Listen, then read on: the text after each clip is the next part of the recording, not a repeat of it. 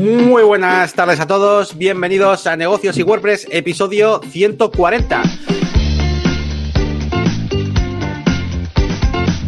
Estamos aquí una semana más, 25 de febrero, con, bueno, por aquí por lo menos un poquito de buen tiempo.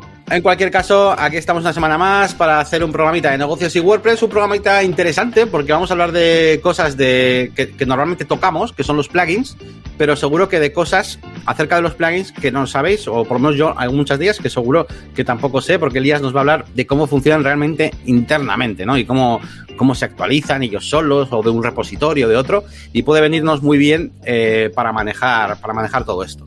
Así que nada, vamos a comenzar el programa como siempre, pues hablando de algunas novedades, saludando aquí a Elías y hablándonos pues un poquito de nuestra semana. Y como siempre, pues chat abierto y vais dejando ahí lo que queráis y luego pues vamos encontrando huecos y, y contestando a lo que nos queréis decir, cualquier cosa. ¿Qué tal, Elías? ¿Cómo va? Bien, eh, voy a dar el parte del tiempo, como ya viene siendo habitual. Da gusto salir estos días a airearse por ahí y que haya, aunque haya algo de, brisilla, que esté el sol y tal. Así que en cuanto a eso, muy bien. Y nada, como las últimas semanas, muy normalitas, eh, sin, sin grandes novedades. Eh, mucho trabajo, un cliente nuevo que ha entrado, por cierto, de las consultorías anteriores. bueno, consultorías o mm, consultas, mejor dicho, consultas que me hacen a la web y que luego me quizás mmm, eh, programo una, una, reunión virtual y bueno, pues de ahí de vez en cuando sale algún cliente. Y mmm, casualidad, donde he tenido un poquito de, mmm, de actividad es en la parte DJ. En cuanto a DJ de bodas y eventos, eh, he hecho alguna cosilla en la web de la asociación que hemos hecho hace poco, recientemente. Y estoy editando de una boda que me faltaba el vídeo y, la sesión. Porque, bueno, la chica tardó en pagar y demás. Y claro, yo eso lo hago pues cuando pagan, ¿no? Pues ya pagó y lo estaba haciendo. Así que se me ha hecho hasta raro porque tengo esa faceta totalmente abandonada. Y me divierto, me divierto editando y viendo lo bien que se lo pasa a la gente, ¿no? Mm, de verdad, se me ha puesto alguna sonrisilla en plan, qué guay, cómo mola, cómo mola este curro, aunque tenga sus cosas malas, ¿no? ¿Con qué editas? Y... ¿no? Con iMovie, de momento con iMovie, pero ya tengo pensado aprender algún día eh, algún software, no sé cuál, no sé si coger alguno mm, de tipo gratuito, en plan DaVinci Resolve creo que es gratuito, o alguno de otros que son OpenShot, me suena de verlo mucho. Eh, uh -huh. ¿Tú cuál me recomendarías? Porque tampoco necesito un super nivel, pero sí un poquito más que el iMovie. Te voy a decir, eh, eso, te miras el programa de herramientas especiales para edición de vídeo. Ah, que no hemos hecho todavía. todavía no, todavía no. Bueno, pues te guardas la recomendación entonces. Sí. Y, y, en cuanto a la otra parte de DJ, DJ de discoteca, eh, pues sigo con mis directos, con la web, subiendo canciones nuevas a la web de la tienda del sello discográfico, quiero decir. Y, pero así reseñable, pues que hacía un mes que no mandaba newsletter y esta semana he mandado uno. Entonces, a ver mm. si cojo también ese, ese ritmillo.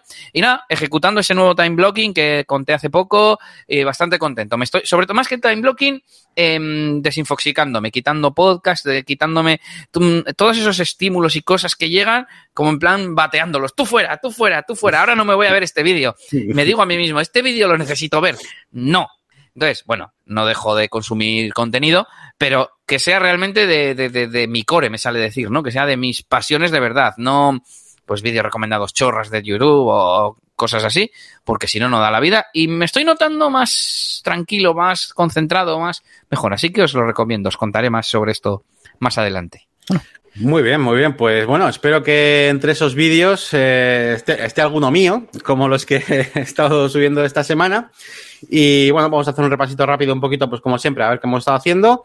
Eh, por un lado, tenemos en la máquina del branding, pues, bueno, iba a decir un vídeo, cuatro vídeos, eh, pequeños tutoriales eh, muy cercanos lo que es al trabajo de WordPress, pues desde el core, desde el núcleo, ¿no? Incluso maneja, creando nuestro propio tema, con un poquito HTML, un poquito CSS, pero en vez de ser un curso tipo de estos de, venga, 80 horas de HTML, venga, ahora 80 de CSS y venga, ahora 80 de no sé qué, no, vamos haciendo poco a poco. Bueno, pues vamos a hacer una single, bueno, pues tenemos que, que poner aquí el post title. Bueno, pues vamos a ver cómo se, cómo se pone esa función en WordPress, ¿vale? Y ahora, pues me interesa ponerlo más grande, más pequeño. Venga, pues vamos a ver cómo se hace algo más grande en CSS. Y vamos aprendiendo pequeñas cosas de todo, ¿no? De HTML, CSS y de todo, pero poco a poco, ¿no? Es un poquito la forma esta que, que tengo yo un poquito de hacer estos cursos. Y nada, he publicado tres vídeos sencillitos, pero interesantes, ¿no? Pues uno creando un plugin con, eh, para meter un custom post type, otro pues haciendo la típica primera media query que haces, ¿no? Pues para que cuando la pantalla tenga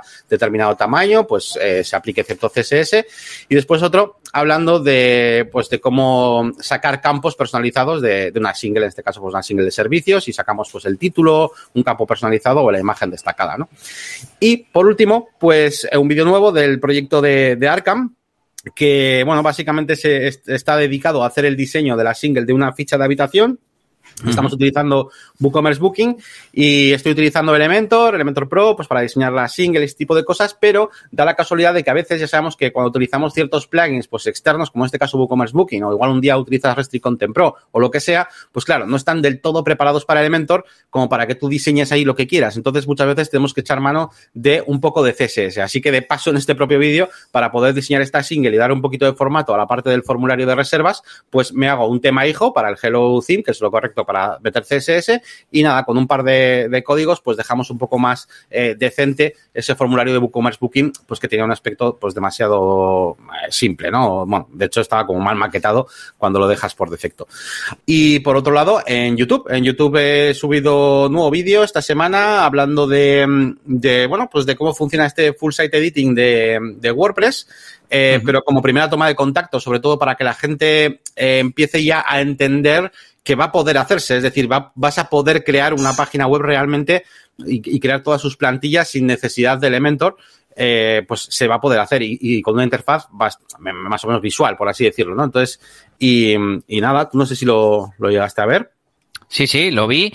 Eh, quiero hacer hincapié. Eh, has dicho, hacer una web con, no nos hará falta Elementor. Pero claro, recordemos, no nos referimos al contenido, nos referimos a lo que sería el tema, el marco que le decíamos antiguamente, ¿no? Se llama Full Site Editing, edición del sitio completo, ¿vale? No solamente de los contenidos.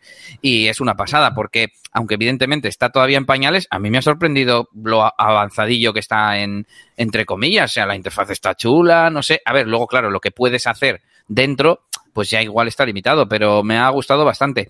Eh, recuerdo que yo lo miré hace meses o un año o así, mm, creo que te lo enseñé, igual si busco en mis eh, vídeos de YouTube privados, eh, lo veo por ahí, pero, pero recuerdo como que ha, o sea, el recuerdo que tengo es que ha mejorado mucho respecto a, a lo que yo vi en, entonces, y no me quiero imaginar en otros, en otros seis meses. Y lo que siempre decimos, Evidentemente eso no va a poder sustituir a Elementor para hacer las plantillas, es decir, el Theme Builder para el 100% de los casos, pero para la gran mayoría, pues estoy seguro de que, de que sí. Y sobre todo si añadimos un poquito de CSS, voy a, unirlo con, con una reflexión que he tenido cuando hablabas antes de ese tema, porque yo hay muchas cosas que hago en los clientes que son cuatro retoquitos de CSS. Me acuerdo hace poco en un tema de un cliente, me decía, um, oye, que es que... Um, el título no se ve bien porque el fondo y quiero que sea de este color y le puse fondo blanco, esquinas redondeadas y un borde por la izquierda y ya de repente parecía un título súper super profesional, ¿no? Así que os recomiendo saber un poquito también de, de CSS. Sí, sí, y, y además eh, es lo que Elías me lo, lo, comentábamos el otro día y me decía, claro, es que elementos realmente pues son dos partes, ¿no? Por un lado está ese theme builder, que es el que nos deja construir pues el sistema, ¿no? De plan, es que hay, una, que hay una, un diseño para la single, otro diseño para el archive, otro para el header. Y luego está la otra parte de Elementor, que es la de los módulos, la de los widgets, la de cómo queremos que se muestren, ¿no? O dónde queremos que se muestren los, la información y demás. Y eso lo vamos a poder seguir haciendo con otras herramientas, tanto como para bloques directamente para Gutenberg, como todos los plugins, por ejemplo, de CrocoBlock, ¿no? De, que ya estamos viendo uh -huh. últimamente, últimamente, que está, que está súper preparado. O sea, la propia página web de CrocoBlock ya, ya, ya, te va anunciando aquí, For Elementor and Gutenberg, ¿no? Y tú los vas viendo un poquito. Y cuando vas a Jet Engine, pues tiene hasta como su propia landing. Pinchas aquí en, o sea, en un lado tienes Elementor, en otro lado tienes Gutenberg, pinchas en Gutenberg y tiene como su propia landing explicando todo lo que se puede hacer, que es prácticamente lo mismo. O sea, realmente, y está muy chulo, tío. Y entonces, claro, lo, a lo que viene a sustituir, claro, para los que utilizan, ¿no? Elementor como base, a lo que viene a sustituir el, este full site editing de, de Gutenberg eh, o de WordPress es a, a, esa parte del, del theme builder, eh, realmente, ¿no? Claro.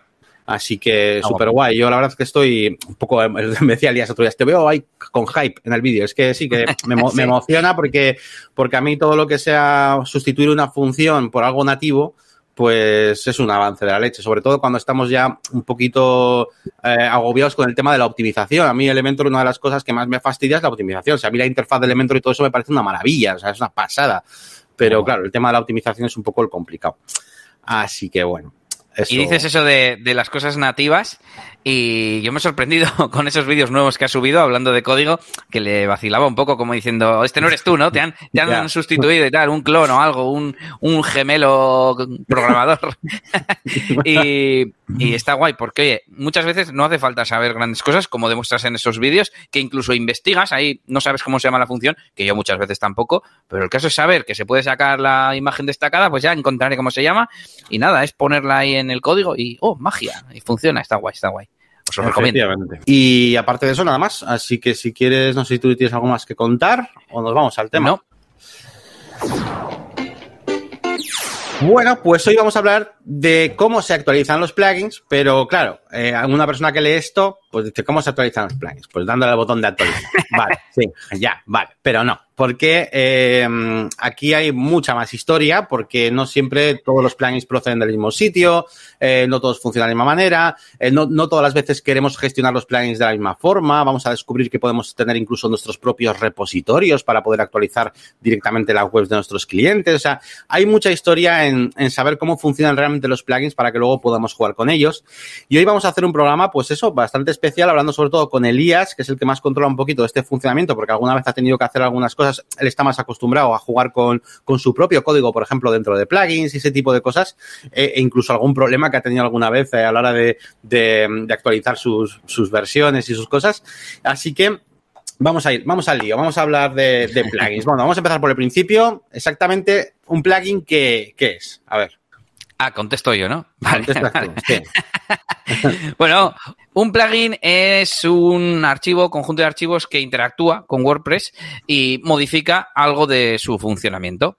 Y fijaros que estamos diciendo funcionamiento, que tiene la misma raíz mmm, semántica de función, de funcionalidad, ¿vale? Eh, vamos a aclarar una vez más que los plugins es para modificar cómo se comporta WordPress. Eh, y por tanto, cualquier cosa que queramos que haga WordPress rara tiene que ser a través de plugins y no a través del tema ni del functions PHP, este archivo de nuestro tema, etcétera. Y mucho menos tocando los propios archivos de WordPress. Eso nunca. Eh, a partir de ahí, si quieres, hablamos más. Sí, es que hay muchas veces que, que parece ser como que hay una, un sentimiento ahí eh, general de, es que hay muchos plugins, es que los plugins no son malos para optimizar la web y se habla como a veces como de manera general, así como plugin malo y, pero ¿por qué? ¿No? O sea, al final... El lo código que bueno, ¿no?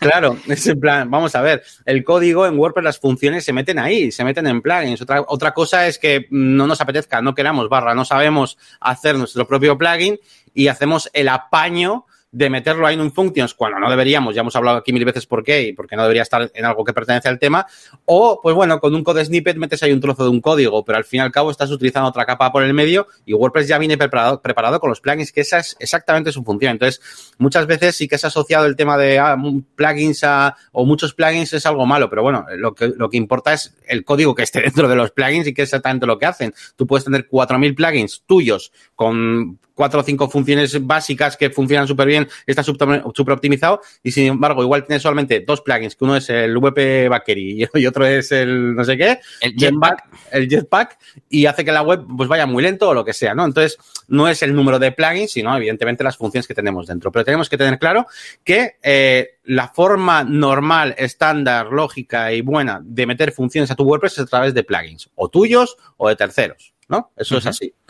Sí, sí. Igual, final... que, la, que, el estilo en los temas, ¿no? igual que el estilo en, eh, un, en un tema, ¿no? En la hoja de estilos, pues esa es la forma claro. normal. Claro. Eso es. Mira, eso que has dicho justo es una cosa que iba a aclarar, eh, porque al final los plugins son archivos PHP y sus compañeros, en caso de que haya que estilizar algo de JavaScript y demás, eh, compañeros CSS, quería decir, eh, que dentro tienen código. Donde yo veo la diferencia es en que haya una interfaz de usuario de por medio. ¿Para qué vas a pintar una pantalla de opciones de no sé qué para meter un color y un logo si directamente, o, una, no sé, unas opciones, precisamente una pantalla de opciones de, yo qué sé, mmm, ¿quieres que, estoy pensando en el plugin que yo tengo de fusionar entradas, ¿quieres que se pongan como borrador o quieres que se pongan ya publicadas, ¿no? Cuando fusionas dos entradas, la entrada resultante. Y es en plan, ¿para qué necesito un drop down para elegir eso? Si yo sé que voy al archivo mmm, fusionar.php y, y, puedo cambiarle de draft a publish o de publish a draft, pues uh -huh. al final eh, estás haciendo una consulta a la base de datos a la hora de funcionar ese plugin que es, entre comillas, innecesaria. ¿Cuánto ahorras? Pues seguramente unos milisegundos. Pero bueno, al final, pues se trata de no hacer lo que no hace falta, no, no tener que construir lo que no hace falta construir. Pero bueno, que esto es un poco alegato de, la interfaz gráfica, que no voy en contra, quiero decir, y parece un alegato a favor del código. Y no sé si algo más. Ah, sí, bueno, el tema de la cantidad, eh, lo has explicado perfectamente, pero que no es cuestión de cuántos, sino de cuánto código generan esos plugins, ¿no? Y cómo están programados, si son seguros o no, si están actualizados, etcétera. La cantidad en sí, no es un problema. Evidentemente, yo me encuentro con una web de un cliente con 60 plugins y me extraña, porque lo normal es que haya plugins tochos, plugins desactualizados, plugins antiguos, pero en sí misma la cantidad no, no es un problema. Muy bien, vale, pues bueno, ya tenemos claro para qué son los plugins y por qué existen, por qué están ahí. Y bueno, eh, ¿hay alguna manera de, o sea, de, de, adquirir estos plugins? Porque evidentemente los podemos hacer nosotros, ya hemos visto que no es complicado últimamente, además con mis vídeos también ahí y con el tuyo también, de las valoraciones, eh, que se puede hacer en un momento. Eh, pero evidentemente, pues podemos utilizar plugins de terceros. Tenemos un repositorio oficial de WordPress, ¿de acuerdo? Eh, que podríamos obtener ahí los plugins, pero también existen otros sitios, ¿verdad? Eh, bueno, ya no solo, evidentemente, pues eh, páginas, ¿no? Donde puedas comprarlos, nuestros plugins premium y ese tipo de cosas, sino que también podemos adquirirlos de otros, otros repositorios, ¿no? ¿O cómo es eso? Sí, estaba pensando que hay muchas eh, casuísticas en las que un plugin puede no estar en el, repositorio oficial. Mismamente, el mío de fusionar entradas, yo lo tengo puesto en un zip en mi web y no sé usar eh, Subversion. He usado alguna vez Git porque creo que hay alguna forma de pasarlo a Subversion, que es otro sistema de control de versiones, que es el que usan en WordPress. Em, pero como no sé usar y también luego tiene un flujo, el, un proceso, el subir las, los, los plugins al repositorio oficial de WordPress, te los tienen que validar, etcétera, etcétera. Entonces yo todo eso no quise hacer. Pues ahí está, en mi página web para que se lo descargue quien quiera, ¿no? Luego tenemos los plugins eh, premium, eh, que son, que funcionan mediante compra. Y luego tenemos, eh, pues, gente que los pueda tener en GitHub, por ejemplo, que sería parecido a lo mío de la página web. O incluso puede ser un plugin premium que tenga su código en GitHub, que se ha dado el caso, los de Pippin Williamson solían estar en GitHub, actualmente no sé. Y los de Crocoblock, por ejemplo, en Crocoblock tenéis eh, pues casi prácticamente yo creo que todas las versiones de los plugins son, hay versiones de los plugins de GitHub e incluso nuevo, eh, mm, digamos nuevos add-ons eh, y plugins que, que meten también los desarrolladores y colaboradores de Crocoblock en esa página de, de CrocoBlock DevTools y enlazas a GitHub. En GitHub hay mucha información acerca de plugins, de desarrolladores, es como una comunidad muy, mm. muy guay. Claro, si es verdad, una cosa que nos comentaban por aquí alguna vez, ¿no? En el, en el, en algún directo que nos decían, joder, pero claro, es que esto hace que, o sea, siempre es mejor, ¿no? El repositorio, porque si no, no sabes si te van a meter algún virus o de dónde te lo estás bajando, claro. Eso, evidentemente, pues hombre, del GitHub de Pippin Williamson, pues me fío, ¿no? Claro, claro. Eh, de otros, pues claro, hay que tener un poco de, un poco de cuidado, ¿no? Eso es así. Bueno, pues esos son los sitios donde podemos, no se me ocurren más, más opciones. Vale, y bueno, pues hablando un poquito de, pues imagínate que tenemos un plugin y bueno, pues si lo queremos incluso poner en el, en el repositorio, o sea, ¿cómo, ¿cómo el repositorio detecta que hay un plugin o cómo se identifican o, o cómo funciona esa parte, ¿no? Después de tener tu, tu propio plugin. Sí, aquí viene más que nada una anécdota que me pasó una vez y es que la conté aquí en el, en el podcast, pero bueno, lo recordamos y os damos también soluciones. Um, yo tenía un plugin para los custom post types de una web y yo lo llamé cpt.php al, al plugin. Y resulta que un día actualizando me desapareció el plugin y tenía instalado un plugin que yo no conocía. ¿Qué pasaba? Que WordPress había detectado eh, mi plugin como que era el del repositorio de WordPress. Entonces lo actualizó. Encima yo siempre pongo en el plugin versión 0.1 en plan, pues como la super alfa, ¿no? O sea, o la 1.0. Pues entonces, en cuanto ese plugin tenga más de 1.0, 1.1 ya me lo va a cambiar, porque se piensa que es una actualización del mío, ¿no? Y he estado esta tarde haciendo una prueba a ver cuál era el parámetro exactamente y por lo que parece es el nombre del archivo principal, del archivo que lleva la cabecera, los datos del, plugin. Y he hecho una, un plugin vacío que se llamaba WordPress-SEO.php, que es como se llama el plugin de Yoast, el archivo del plugin de Yoast, y enseguida me aparecía ahí, puedes actualizar a la 5.19, y era Yoast, la 5.19 de Yoast. Y entonces se me actualizó un plugin vacío. Un poco curioso esto, ¿eh? Me parece como una forma de proceder, o sea, de, no sé, como un poco, poco, no sé, poco segura, poco, no sé, es raro. O sea, yo me hago un plugin, lo llamo, eso, lo llamo Jet Engine, y, y, ya está, y lo detecta como que el mío es el Jet Engine y para actualizar y todo. Qué pasada. Luego otra cosa es, o sea, tú no puedes coger y poner, hmm, voy a poner aquí, no sé, Elementor Pro y se me va a descargar automáticamente. No, lo va a identificar, pero luego se tiene que, autenticar con los servidores de, Elementor y demostrar que eres tú y mandas la licencia, la licencia. Claro, claro. Vale, vale. Eso es. Entonces, eh, tendríamos dos formas. Uno, mm, hacer que directamente ese plugin no, no compruebe contra mm, contra el repositorio de WordPress eh, que se está que se quiere actualizar con un snippet que os voy a dejar en las notas del episodio, también uno para temas, que lo único que hace es, a la hora de enviar listado de plugins, quitar eh, del listado el tuyo, el que está, donde metas ese, esa función, ese snippet.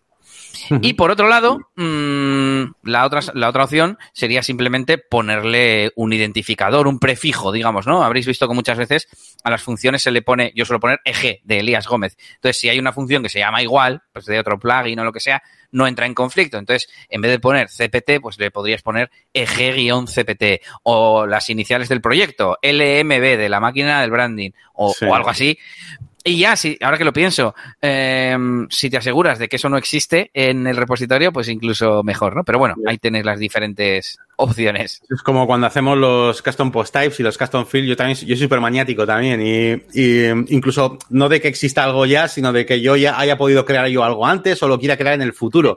Y es en plan, no me gusta llamar, o sea, aunque sea una web nueva, eh, yo qué sé, voy a hacer un campo de, no sé, de, habitaciones para una, inmobiliaria. Pues no me gusta llamarlo habitaciones, no sé por qué. Digo, es que esto puede que luego lo use, voy a llamarlo habitaciones CPT, habitación inmobiliaria. O sea, soy como muy eh, de ponerles nombres especiales para que luego no me, no me pase sin querer que lo sobrescriba con otra cosa, o no sé, que al final son tonterías, porque al final el, el custom field es un custom field y no puede sobrescribirse con otra cosa si no lo has usado, pero, pero me gusta poner, ser, ser, un poco más especial cada vez que, que lo utilizo.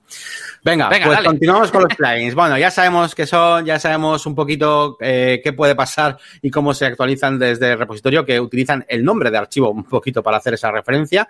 Y ahora vamos a hablar un poquito de, mm, de, de, de, de qué hablamos, de, de cómo, o sea, bueno, primero, por qué hay que actualizarlos, ¿vale? Sería un poquito una parte, una parte introductoria. Y luego eh, eh, ya vamos a ir al tema fuerte, que es cómo se actualizan o qué maneras hay de actualizar tus propios plugins, eh, incluso de, dependiendo de en qué repositorio los tengas, si tienes tu propio repositorio para tus clientes y hacer ahí el trapi de meter ahí tus plugins premium pero que se distribuyan automáticamente a clientes, ya cosas ahí un poco guays. Así que empezamos por el principio. ¿Por qué hay que actualizar los plugins? Vamos a ver.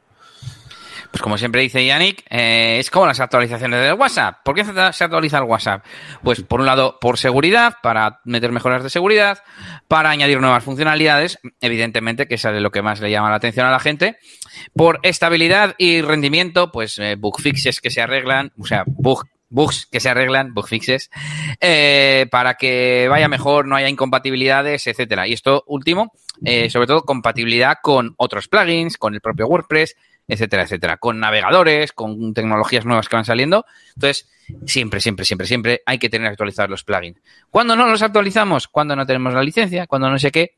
Y por eso yo siempre recomiendo o bien buscar alternativas gratuitas o pues comprarnos las licencias de, de los plugins, no tiene más. Y mira que yo defiendo GPL, pero bueno, es que si vamos a lo práctico, Claro. Esto es un poquito también lo que al final acabamos explicándole muchas veces a los clientes, ¿no? Porque muchas veces, claro, si, alguien que no sepa del mundo de WordPress ni nada, y es como esto de los plugins, si hay que actualizar, ¿y por qué? ¿Qué pasa? ¿Es que funcionan mal o, o, qué, o qué, no? Y, bueno, no, al revés, ¿no? Menos mal que están esas actualizaciones, pero hay que explicarles, pues eso, que hay que tapar esos fallos de seguridad y, por supuesto, pues adquirir también esas nuevas funciones, compatibilidad y tal, ¿no? Ojalá uh, todos los productos del mundo se pudieran actualizar. Ya te digo. que, que se mejor, mejorasen con el tiempo, ¿no? Yo tengo un un no sé qué, que el tornillo no está bien puesto, pues me fastidio. no puedo recibir una actualización. Lo que, lo que pasa que ahí está la, la, doble, otra cara de la moneda, ¿no? Que es como pasa mucho en el mundillo de los videojuegos, por ejemplo, pues que ahí que le meten prisas ahí la productora y tal, y dice, venga, sácalo ya, me da igual que esté medio roto, ya lo arreglaremos dentro de dos meses, ¿no? A veces pasa mucho eso, por lo menos en los videojuegos pasa mucho. En WordPress no sé si tanto. Venga, pues vamos a lo siguiente. Venga, ¿cómo se actualiza? ¿En qué forma se ha ido a actualizar estos plugins y cómo funciona el tema de las actualizaciones? A ver. Cyberpunk. Tal cual. Bueno, eh, vamos a decir una obviedad. Se pueden actualizar los plugins manualmente. ¿Cómo? Como lo hacéis casi todos, desde el panel de WordPress, desde VP Admin, el dashboard de WordPress. Em, vas, le das a actualizar, WordPress te avisa de que hay nuevas actualizaciones y le das, ya sea uno solo o en lote. Pero luego vamos a ver lo que mola que es automáticamente. Pero bueno, también vamos a ver mm, cómo poder actualizar, por ejemplo, se puede actualizar un plugin por FTP. Te conectas a FTP, subes los archivos nuevos, em, eh, sobrescribes y ya está. Ya WordPress no te dirá que tienes una nueva versión. Esto, si no tienes acceso a FTP, se puede suplir con un plugin eh, que se llama Update Theme and Plugin from Zip File, eh, que lo que te permite es subirlo desde la interfaz de WordPress como si fuera un nuevo plugin. Que mm, esto antes eh, o sea, que no te deja. Te iba a decir, es que, es que ahora esto WordPress ya lo hace. Entonces, hasta hace poco tú hacías eso y te decía, no, no, la carpeta ya existe, no puedes subir el plugin. O sea, sí, subir el plugin. Y este plugin te lo, te lo soluciona en, ahora que lo pienso, en instalaciones antiguas de WordPress, eh, creo que es a partir de 5 o 6, eh, cuando está esto, pues necesitarías este plugin. Y si tienes eh, la nueva versión de WordPress, pues ya al subir el nuevo zip te dice, oye, mira, el que tienes instalado es este, el que está subiendo es este y te pone los datos de cada uno. Pues en principio solo difiere la versión. Y tú le dices, venga, sí, tira para adelante. Y por último, de forma manual, tenemos VPCLI la interfaz de línea de comandos, este módulo, no sé exactamente lo que es este software. Hay gente que, no sabe ni, que existe, ¿vale? O sea, eso WP-CLI, ¿vale? WP-CLI, eh, así de manera muy rápida una frase, que decías que era. Pues yo entiendo que hay un módulo, una cosa en el servidor al que tú le puedes mandar comandos. Te conectas, te autorizas y a través de la línea de comandos em, puedes mandar eh, acciones a WordPress. Entonces tú le dices em, update, eh, creo que tienes que poner vpcli, bueno, no me sé la sintaxis porque no me suena, pero no lo he usado nunca. Mandas un comando y es algo así como mm, vpcli, update y el, y el slag del plugin. Eh, pero bueno, hay mil comandos y seguro que se pueden actualizar todos a la vez, etcétera. Y mandas una señal y ya está. No tienes ni que entrar al panel de control, lo cual pues mola, mm. mola bastante. Sería como un panel de administración de sistemas, ¿no? Pero para WordPress, ¿no? Algo así, una cosa un poco. ¿Vale? Yo tampoco me he metido ahí nunca. Pero bueno, pues para que sepáis también eso. Vale, eso es hacerlo de, forma manual, ¿no? Eh, creo que hasta aquí más o menos todos lo conocemos. Pero, y automáticamente, ¿cómo? Porque aquí sí que los casos mm, se dispersan mucho, ¿no? Porque claro, está la típica web, la web ahí con, con el aro de, Angelito, así una web que tiene todas las licencias y todo metido, donde le dejas ahí actualizando solo y ya está. que muy bien, pero luego tenemos páginas web donde igual algún plugin no tiene una licencia, donde igual un plugin eh, no funciona porque, o sea, es un plugin del repositorio de GitHub eh, o cosas así un poco raras, porque de hecho a mí me pasa ya casi más a menudo de lo que creo, porque, em, por ejemplo, con esto que os digo de CrocoBlock DevTools, que tenemos algunos plugins que algún desarrollador hace específico y tal, eh, utilizo bastante últimamente. Y por supuesto también algunos plugins que no igual no tenemos la licencia, pero sí que está el plugin ahí subido y queremos actualizarlo incluso no solo a un cliente, sino a muchos. Ahí los casos empiezan a bifurcarse. Entonces, automáticamente, ¿cómo hacemos dependiendo del caso? Con WordPress. Ah, ya está. Seguimos a la siguiente sección. WordPress también desde hace poco eh, permite tener actualizaciones automáticas de plugins, pero además por, por plugin. O sea, puedes activar pues un plugin que sea muy seguro, como, no sé, Akismet, que es medio oficial, eh, pues lo puedes poner que se actualice solo. Y además Akismet pues no hace una función que te vaya a romper la web.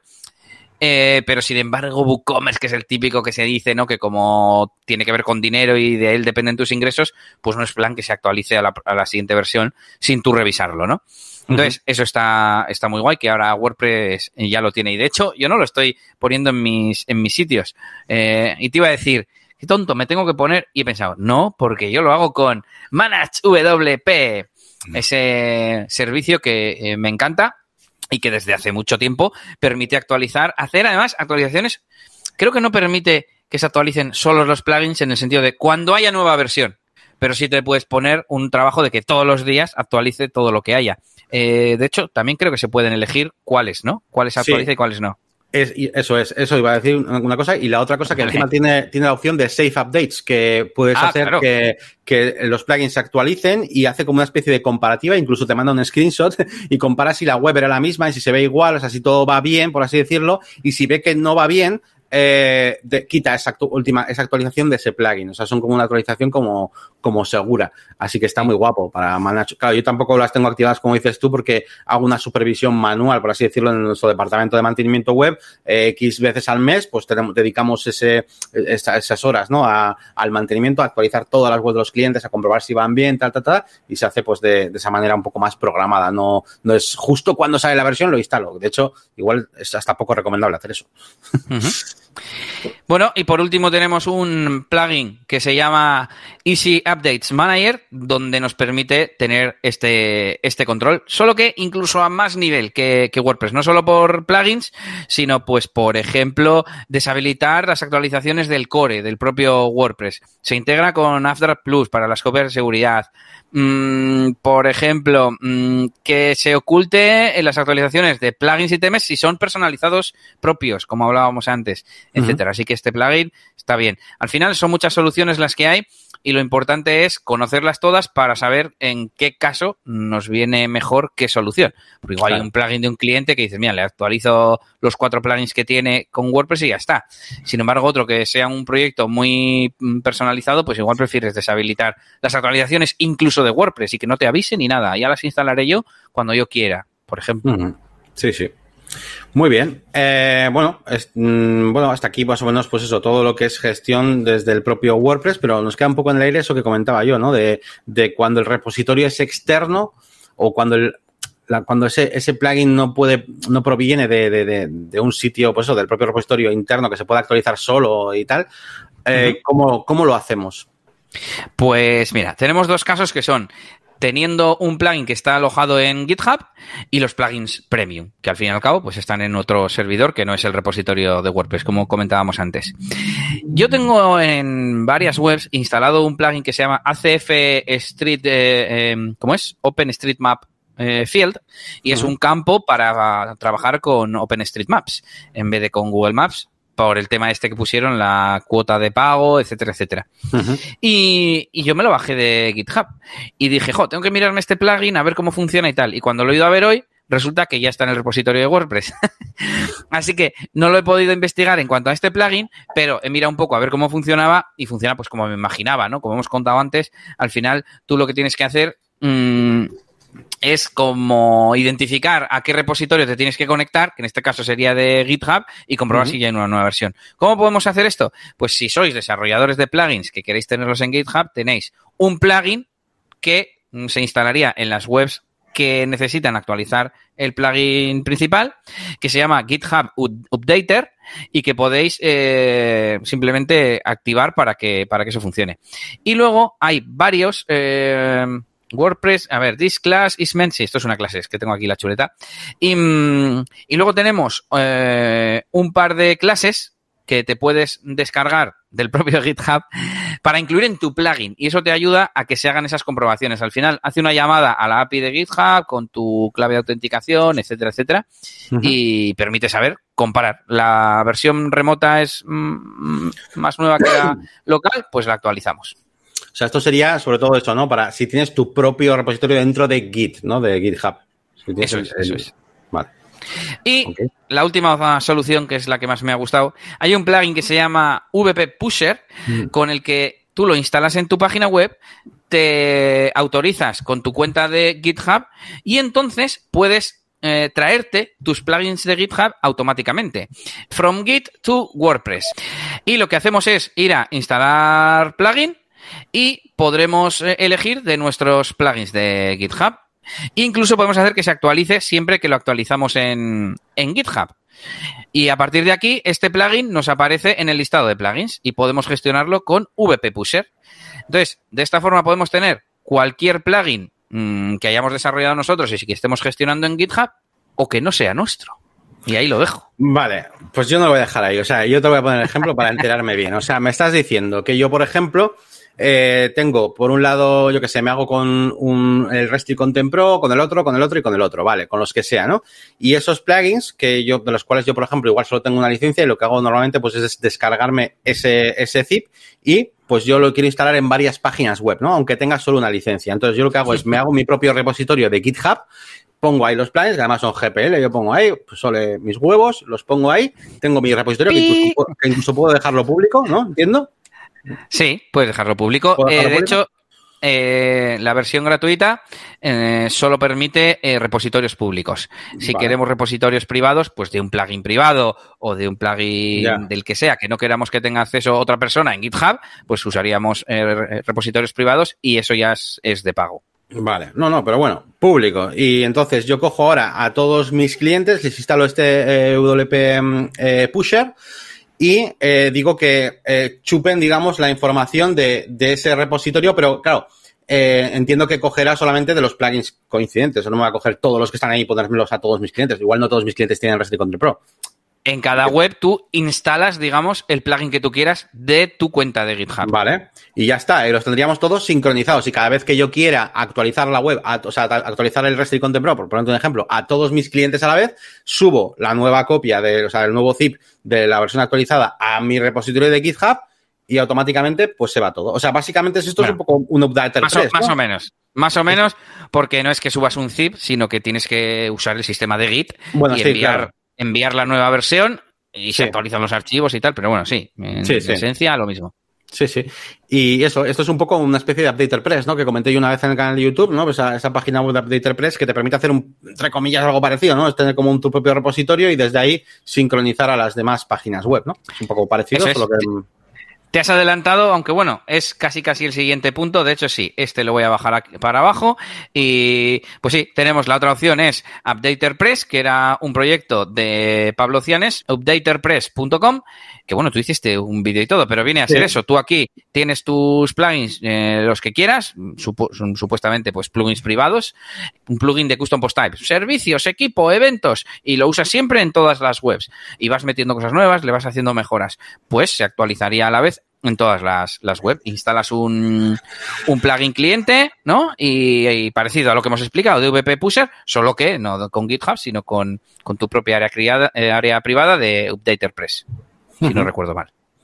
Qué maravilla, pues esto es muy interesante, sí, sí. Tenemos uno más, que es VP Core. A ver si conocíais este servicio, bueno, lo he recomendado yo aquí alguna vez, donde tú te puedes hacer colecciones de plugins. Yo, por ejemplo, tengo aquí mi cuenta y tengo dos colecciones, que si no me equivoco son las que se pueden tener gratis. Pero es que además aquí te puedes hacer tus propios eh, plugins, custom plugins. Esto, si no me equivoco, es de pago, entonces no sé cómo funciona, pero viene a ser algo parecido entiendo que con Custom Plugin puede ser uno privado o uno GPL, digamos. Entonces, pues bueno, mm, la verdad es que el precio no está, no está nada mal. Pues nada, el caso es tener, como os decimos, opciones. Me acuerdo que un, un usuario, cuando un, oyente pues, eh, del podcast, eh, cuando estuvimos hablando del tema este de actualizar plugins a varias webs, nos dijo que tenía montado un sistema de sincronización por FTP. Y la verdad que también es, también es una opción. Lo malo que me parece quizás más engorroso que dependa de, un software específico que tú le das a sincronizar o lo que sea, pero bueno, es, es otra opción. Venga, consejitos, consejitos como estos que nos estás dando. A ver, ¿qué más? Pues realmente, fíjate, lo de la copia de seguridad no lo tengo apuntado porque es como, de comillas, obvio, pero bueno, no está mal recordarlo. Si podéis hacer eh, staging eh, en un sitio de pruebas, en una copia, como lo queráis llamar, espero que vuestro hosting os permita hacer staging porque es lo más fácil, porque así tenéis el mismo entorno exactamente. Y si es algo muy. A ver, esto. Yo staging no hago para actualizar un plugin cualquier día. De hecho, yo soy muy. Yo confío mucho. Y sobre todo, como tengo copia de seguridad, digo, bueno, si se rompe algo, que ese es el primer paso, la copia de seguridad. Pero bueno, si es un plugin muy tocho, típico ejemplo WooCommerce, pues quizás, sobre todo si es una versión mayor, ¿no? Que se va a pasar de la 3 a la 4. Ostras, esto voy a hacer unas pruebas en staging, miro que todo funcione bien, que funcionen los pagos, que yo qué sé, lo que tengáis que probar y, y cuando veáis que está bien, pues ya lo pasáis a producción. Y otro consejillo que tenemos por aquí, otra utilidad, es el plugin VP Rollback que sirve para volver a versiones anteriores de un plugin, que al final creo que lo único que hace es bajarse la versión anterior del repositorio. Pero bueno, nos facilita la tarea y en cualquier caso, mm, esto nos sirve si nos da algún pequeño error, alguna pequeña incompatibilidad. Si se rompe la web, esto no nos sirve porque esto se hace desde el panel de control de WordPress. Entonces, siempre mucho mejor eh, una solución previa, vamos a decir, la copia de seguridad, el staging, etcétera. Sí, esto, esto es como lo que trae ya Elementor, ¿no? esa herramienta de volver a la versión anterior, pero pues para todos los plugins, con ese WP rollback. Bueno, y por último, eh, una tontería que es cómo controlar las actualizaciones automáticas. Os vamos a dejar en las notas del episodio un par de filtros de WordPress para los plugins y para los temas para habilitarlo cuando los tengamos deshabilitados, que se supone que por defecto vienen deshabilitados. Pero yo creo que esto es antiguo o algo así porque ahora ya vienen habilitados, ¿no? Entonces, pero bueno, aún así os dejamos el, snippet y luego eh, un par de plugins para controlar estas cosas. Uno es el que hemos comentado antes, Easy Updates Manager, y hay otro que es WP Updates Settings, que sirve pues para algo parecido y bueno, para que los cacharreéis y, y miréis cuál os gusta más para que sea el que, el que os quedéis. Muy bien, bueno, pues como os he dicho al principio del programa, pues hablamos de cosas que todos parece que conocemos, que son los plugins, pero seguramente que hemos aprendido alguna cosilla de cómo es realmente su funcionamiento interno. Y, bueno, sobre todo pues a la hora de manejarlo, cuando vengan, provengan de algún sitio un poco, un poco raro. Así que bueno, hasta aquí el tema central de hoy. Em, yo no sé si tú tienes alguna herramienta para recomendarnos esta semana. ¿Alguna eh, tengo una herramienta, estaba buscando mm, lo del código este, que además lo has pegado en el chat, y que es las actualizaciones automáticas. O sea, no me he dado cuenta de que las que trae ahora WordPress no son automáticas. O sea, puedes habilitarlo, pero con esto se actualizan solos ellos. O sea, sin que tú elijas ni nada. Entonces, bueno, eh, está interesante también para depende de qué, de qué tipo de proyecto, sí. sí, sí. Muy bien, pues, pues nada más. Eh, lo que te decía, que al final no sé qué me has dicho. Si tienes herramienta, si no tienes herramienta. Tengo, tengo una herramienta que he descubierto esta semana que se llama Recut, que ah, es un editor de vídeo, vamos a decir, o una utilidad de vídeo que nos recorta los cachos de vídeo en los que el audio se silencia, para que tú puedas grabar así normal y si te quedas así pensando como acabo de hacer, ese cacho no se vea luego en el vídeo, eh, en vez de tenerlo que hacer a mano. Mejor si no os, os trabáis y si no os quedáis pensando. Pero bueno, yo me acuerdo que mm, cuando grabábamos solo en audio, sin directo, yo le decía a Yannick, tú si de repente te has trabado, es mejor que, le decía esto, le decía, es mejor que no digas nada, lo pienses y continúes, porque ese silencio en Audacity, por ejemplo, se puede quitar automáticamente. Pues es esa, esa idea. Ya, ya. Pues mola, mola, la verdad que, que, sí. Me vendría bien, a ver si hay algo para. Voy a buscar a ver si hay algo para Premiere o. Sería, no sé. Creo que hay, creo que hay alguno que lo tiene, como Da Vinci. Hmm. Ese sí, pero yo creo que incluso en Premiere, o sea, yo creo que hay gente que, no sé, no sé si hay alguna herramienta ya de por sí, en, como para que lo detecte solo y ese tipo de cosas. Bueno, pues hasta aquí este programa, gente. Eh, espero que os haya gustado. Y nada, os vamos a recordar, como siempre, pues nuestras páginas web, la máquina de branding.com, eliasgomez.pro y por supuesto la página del podcast negociosudlp.es, donde podéis, eh, bueno, pues eh, ver todos los artículos con las notas del programa, la lista de enlaces. Cuando digáis, jo, esto Elías y Yannick lo comentaron en algún episodio y tal, bueno, pues ahí tenéis toda la información. Nosotros mismos muchas veces la consultamos. Yo esta mañana eh, estaba buscando el plugin de eventos que, que, del que hablé la semana pasada yo, y no, no, me acordaba porque hay muchos en el repositorio, VP, Events, Event Manager, no sé qué, yo, ¿cómo era? A negocios y WordPress. Y ahí lo he encontrado. Así que ahí lo, ahí lo tenéis. Vamos a, a, pronosticar el siguiente episodio. ¿De qué vamos a hablar la siguiente semana? ¿De qué vamos a hablar la semana que viene? A ver. No me acuerdo. pues yo sí me acuerdo. Vamos a hablar de eh, los negocios escalables, ¿vale? Y de cómo plantear, pues, un poquito la estrategia para negocios escalables. Eh, en general, pues, hablaremos de las ventajas de, de este tipo de, de, negocios y, bueno, qué cosas hay que tener en cuenta, pues, a la hora de, de plantearlos, cómo va a ser esa fase de, de, de, crecimiento, cómo nos podemos dar a conocer, bueno, un montón de cosas y cómo un poquito manejarlo, que al final... Eh, Pero bien, sí. con tu marca personal, pone. Sí, sí, bueno, está enfocado sobre todo a, marca personal, en ese, pero bueno, a ver, podemos eh, extrapolarlo a otras cosas. Lo que pasa es que pone marca personal porque Elías y yo al final, pues lo que tenemos experiencias un poquito pues con las cosas que, nos, que hemos hecho nosotros, que al final es marca personal, como quien dice. Pero bueno, se puede extrapolar a cualquier, a cualquier otra cosa, ¿no? Entonces, bueno, qué herramientas podemos usar, qué, o sea, de todas las cosas que nos han ocurrido, las pequeñas cositas donde hemos visto que hay algo que ha funcionado, esas cositas son las que os vamos a traer aquí y os vamos a decir, mira, pues esto sabemos que funciona, esto pues no, esto sí. Así que hablaremos un poquito de todos esos rollos y por aquí si estáis en el chat, pues, pues fenomenal, porque seguro que, que da para mucho debate y comentarios. Nos despedimos hasta la semana que viene y recordad entrar en negocioswp.es. Venga, muchas gracias. Hasta luego. Hasta luego. Agur.